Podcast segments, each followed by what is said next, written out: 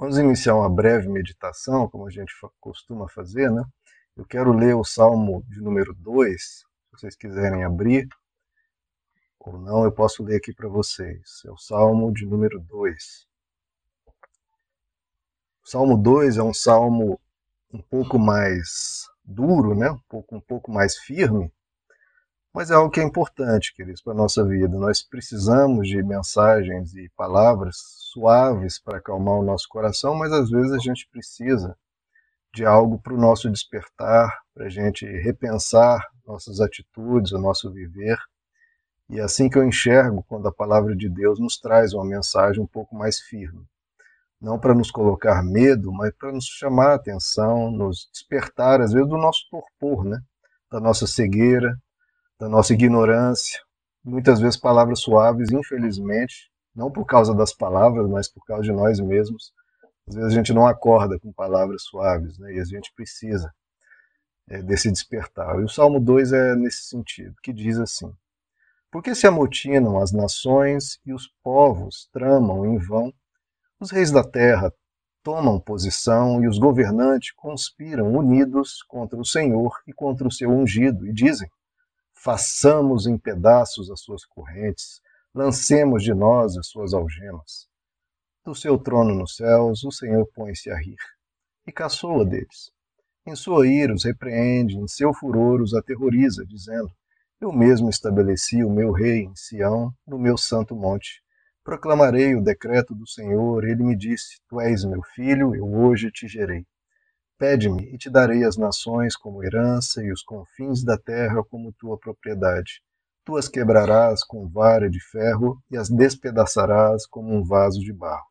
Por isso, ó reis, sejam prudentes. Aceitem a advertência, autoridades da terra. Adorem ao Senhor com temor, exultem com tremor. Beijem o filho para que ele não se ire e vocês não sejam destruídos de repente pois num instante acende-se a sua ira. Como são felizes todos os que nele se refugiam.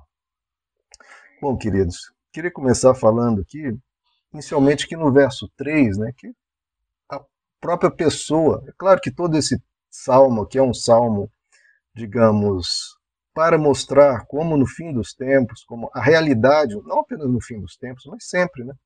Quando os governantes, quando os povos se levantam contra Deus, contra a verdade, contra a bondade, contra quando a tirania é, começa a crescer no mundo, Deus mais hora, menos hora intervém.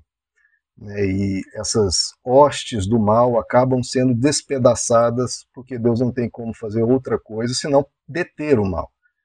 Ele, por muitas vezes, envia mensageiros, envia sua mensagem, para que as pessoas se arrependam, esses tiranos mudem sua postura, mas não havendo outra alternativa, Deus os detém à força. Né? Então, esse é o salmo que mostra essa justiça no âmbito, no, no âmbito macro, né? mas eu quero trazer para nós. Né?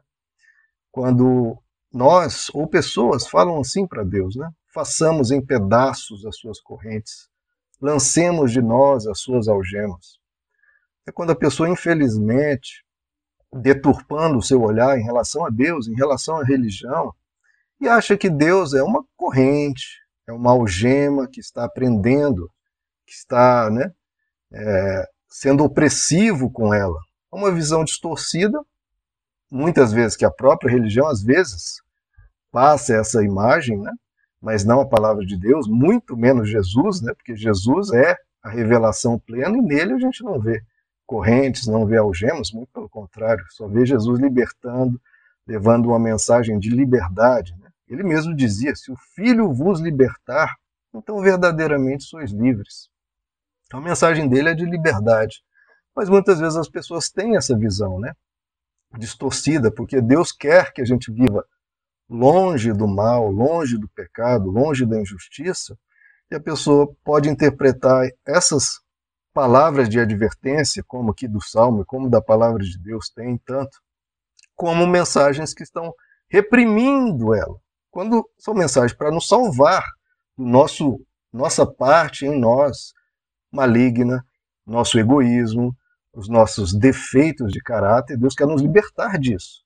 Então, quando Deus, entre aspas, nos tolhe, é para tolher não a nós, mas essa maldade, muitas vezes entranhada no nosso ser, que Ele quer tolher, reprimir, tirar para o nosso próprio bem. E as pessoas muitas vezes interpretam isso, não, eu quero me libertar dessa algema, que é uma grande tolice, né? Uma grande tolice. E principalmente interpretando o relacionamento com Deus como uma prisão. Relacionamento com Deus tem que ser um relacionamento de intimidade, um relacionamento de como Jesus colocou, de filho para um pai. O pai, ele repreende o filho. Ele diz para o filho: Isso é errado, isso é certo, cuidado, tenha atenção, isso vai te machucar, eu vou ter que te repreender para que você cresça, para que você amadureça. Então, relacionamento de filho para pai e não de uma prisão. Isso aqui me lembra até aquela parábola do, dos talentos, né? entre um, entre quando, em que um deles interpreta o relacionamento com Deus assim, de uma prisão. Ele fala: Eu sei que o Senhor é um, é um, um rei severo. Então, ele diz isso. Ele nunca. Então, ele interpretou assim: Eu sei que você é severo, que planta, que colhe onde não plantou, que é junto onde não semeou. E com isso, com essa interpretação ruim, fez, teve uma visão totalmente distorcida de Deus. Então, para essas pessoas, do verso 3, a resposta de Deus é a do verso 4 e verso 5. Ele diz: No seu trono o Senhor põe-se a rir e caçoa deles. É quando alguém, por exemplo, um ateu, um cético, diz: Não, a gente tem que se libertar dessa coisa de Deus, Deus não existe. Às vezes as pessoas ficam preocupadas com as afirmações dessas pessoas. Bom, essas afirmações, dizer que é cientista, falar isso, falar aquilo, nada disso interessa. Se Deus existe, está resolvida a questão. Só vira questão de piada nos céus, entre os anjos, entre Deus. Só pode rir desse tipo de coisa. E, infelizmente, essas pessoas se perdem nisso. E, para conosco, que cremos, ele vai ter que nos repreender, que é o verso 5. Ele vem e nos repreende. Nos adverte em relação a comportamentos, em atitudes que a gente Talvez não dessa forma tão deliberada de dizer, não, quero me libertar dessas correntes. Mas quando a gente anda em caminhos ruins, Deus vai ter que vir nos repreender para o nosso próprio bem, sempre. Porque Deus não ganha nada com a nossa obediência, ele não precisa de nada. Então ele vem nos advertir. E o que nós devemos, precisamos acolher essa advertência, como diz no verso 10, né? Por isso, ó reis, né, se os reis devem, nós também. Por isso, ó reis, sejam prudentes. Então, primeiro conselho, diante né, do mal que às vezes brota em nós a gente vem a cometer, ou um comportamento indevido que a gente já viu, que está ferindo as pessoas ao nosso redor, uma falta de sabedoria nossa, uma falta de trato, uma falta de como se portar com as pessoas, ou no trabalho, ou em casa, ou com a família, vem uma repreensão de Deus, que nos adverte o que, que nós devemos fazer disso. Por isso, ó reis, sejam prudentes. Então, a primeira coisa que a gente sempre tem que ter, estar atento. Se nós somos falhos e reconhecemos isso, e temos que ter humildade para reconhecer isso, então primeira coisa a gente ser prudente. O que é o prudente? Aquele que pensa duas vezes antes de agir. Pensa duas vezes antes de falar pensa duas vezes antes de emitir uma opinião, ou emitir uma condenação, ou emitir um, uma ofensa. A gente tem que pensar duas vezes. Espera aí. Isso vai ferir a pessoa? Isso vai contribuir em algo? Isso vai é, gerar um, um conflito, um, um desentendimento? Então, tudo a gente tem que parar e pensar antes de agir. A palavra de Deus, livro de Provérbios, fala demais sobre o prudente e quem não é prudente, como a Bíblia chama, não sou eu. É um livro de provérbios inteirinho. Existe o prudente e existe o tolo. Então, infelizmente, quando a gente não pensa duas vezes antes de agir, antes de falar, antes de emitir uma opinião, a gente vai estar se portando como tolos. E Deus vai nos repreender: olha, acorde, não seja tolo, seja prudente, pense duas vezes, porque depois que você falou, já causa ferida, já aquilo se espalha, aquilo gera. Não é vira uma bola de neve, você perde o controle. Então, cuidado, pense duas vezes antes de agir. Segundo, agiu, fez o mal, aceite a advertência. Continua no verso 10. Aceitem a advertência.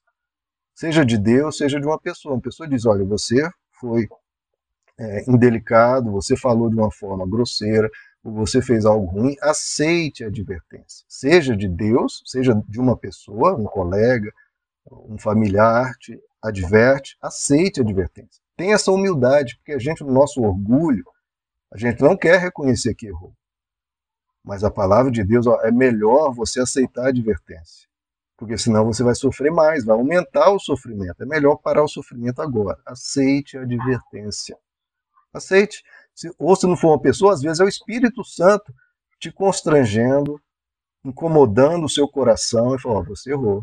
Vem aquele, aquele incômodo santo de Deus no nosso coração, né? pesando o nosso coração, pesando a nossa alma, nossa consciência, né? como diz a palavra de Deus, nos acusa. Aceite essa advertência. Aceite. É para o seu bem e para o bem de todos. E no verso 11 ele diz: Adore ao Senhor com temor e tremor. É um, um texto, um termo que o pastor Wagner usa muito, né, no, quando a gente ora pelos dízimos, pelas ofertas, nos dá sabedoria, Deus, para usar esses recursos com temor e tremor. Porque a nossa vida tem que ser, né, queridos, com temor e tremor. Porque, como a Bíblia nos diz, nós fomos comprados por um alto preço. Nós não fomos comprados com prata ou com ouro, mas pelo sangue de Cristo. Deus derramou seu sangue confiando a nós a nossa vida para nós vivermos ela da melhor maneira, da forma mais bela, mais bondosa possível. Nós temos que tomar isso para nós como um compromisso. A gente nota na, na, história da igreja pessoas que mudavam seu comportamento radicalmente, se tornavam pessoas muito melhores pelo impacto da palavra de Deus, pela conversão. Agora, nesse evangelho, nesse evangelho, às vezes, água com açúcar, que se divulga muitas vezes, a pessoa não muda nada. Parece que continua com os mesmos, é, o, o mesmo forma de viver, às vezes continua mentindo, continua ofendendo, continua com palavrão, continua tratando mal. Não, a gente tem que ter um temor e tremor diante de Deus, diante da palavra de Deus, diante do sacrifício de Cristo na cruz e com temor e tremor nos arrependermos e falar: eu preciso mudar. Eu preciso mudar. Às vezes a gente cobra tanto bênção, bênção, proteção, isso, isso de Deus, e que bom que nós temos a quem recorrer, mas a gente tem que se quebrantar e falar: eu preciso, com temor e tremor, adorar a Deus no meu viver. Eu preciso ser prudente, eu preciso aceitar a advertência, e eu preciso viver a minha vida com temor e tremor e a palavra de Deus ser aplicada na minha vida e eu mudar de verdade. Ponto. Finish. Eu não posso tolerar, não posso ficar passando a mão nos meus defeitos e pecados. A gente não é pressionado a mudar do dia para a noite de forma ameaçadora, mas tem que ser um compromisso, um compromisso de alma com o nosso Deus. Não por medo, não por terror, não porque Deus vai nos punir, vai nos. Não, mas com reverência a Deus e com as pessoas que sofrem com as nossas más atitudes e com um compromisso de temor e tremor. Eu preciso adorar a Deus com o meu comportamento, com o meu viver, com as minhas palavras. Então, em, relação, em vez do verso 3, né, que é aqueles que dizem, não, façamos em pedaços a correntes, Vamos nos livrar dessas algemas, que nunca foi isso a proposta de Deus. A proposta de Deus é do verso 12: beijem o filho. Beijem Jesus. Nosso relacionamento com Jesus é com essa intimidade, é com esse carinho, é com esse convívio de Ele conosco nessa relação bonita. Ele quer conosco proximidade, quer conosco esse relacionamento pai e filho, esse relacionamento de beijar, de carinho. Deus tem esse carinho conosco ele tem esse amor por nós e o que ele quer não são correntes, não são algemas. É um relacionamento, sim, de compromisso, de fidelidade, de amor e expresso não em correntes e algemas, mas em beijos. Ele nos quer perto dele. E por isso o salmo firme, como é o salmo 2, ele termina: Como são felizes todos os que nele se refugiam seja, ele é para ser um refúgio, um refúgio onde nós alcançamos felicidade, uma felicidade que começa assim, e precisa que a gente rompa com maus comportamentos, más palavras que não trazem felicidade e trazem causa na nossa vida. Mas ele é refúgio. A gente abandona o mal, se refugia nele. A gente abandona o que causa tristeza e se torna feliz nele. Então, em vez de algemas, vamos beijar a Deus. Em vez de maldade, vamos buscar nos refugiar nele. E com esse viver com ele, a gente é transformado, ele nos leva a amadurecer, a crescer, a nos tornarmos melhores. Mas, em vez de se rebelar contra Deus, rebelar contra os princípios da palavra, se rebelar contra tudo o que ele fala, que é para o nosso bem, beijem o filho. É melhor assim. Porque ele é o guardião da bondade, ele é o guardião da justiça. Porque se nós não beijarmos o filho, pelo contrário, formos rebeldes e abandonarmos o caminho da justiça, da bondade, é óbvio que ele, como guardião da justiça, ele vai se irar e vai ter que tomar as providências com repreensão, ou se nós partimos para a maldade, claro, vai ter que nos deter, hora ou outra, em prol, em proteção das pessoas que nos cercam. Mas o caminho é beijem o filho. É isso que eu quero para minha vida. É isso que eu quero para minha esposa, é o que eu quero para os meus filhos. Beijar a Cristo, beijar a Deus, é o que eu quero para todo ser humano na face da terra. Vamos beijar a verdade, vamos beijar a justiça, vamos beijar a bondade, vamos beijar o amor, vamos beijar a Cristo. Esse é um caminho mais do que maravilhoso e resulta no que o Salmo conclui, como são felizes né? os que nele se refugiam. Essa mensagem de hoje, queridos, vamos orar em relação a isso? Senhor nosso Deus, Obrigado, Senhor, porque o Senhor nos quer, o Senhor quer o nosso bem e quer esse relacionamento de proximidade. E é por isso que oramos, inclusive, para conversar contigo. Não há algemas, não há correntes no Evangelho. Há é amor. Há essa algo que nos prende muito mais do que uma algema. Porque a algema prende por fora. Aquilo que nos prende a Ti é o amor, Senhor. Queremos beijar a Ti, queremos beijar a Cristo, queremos caminhar contigo. Senhor, que cada repreensão sua, que vem só para o nosso bem, a gente acolha no coração e te agradecemos por, por essas repreensões, porque são para o nosso bem, para o bem da nossa família, para o bem da sociedade. Repreende-nos, Senhor, quando for o caso e nos conduz, Senhor, como diz o Davi, né? Vê em mim, Senhor, o que há de mal e guia-me pelo caminho eterno.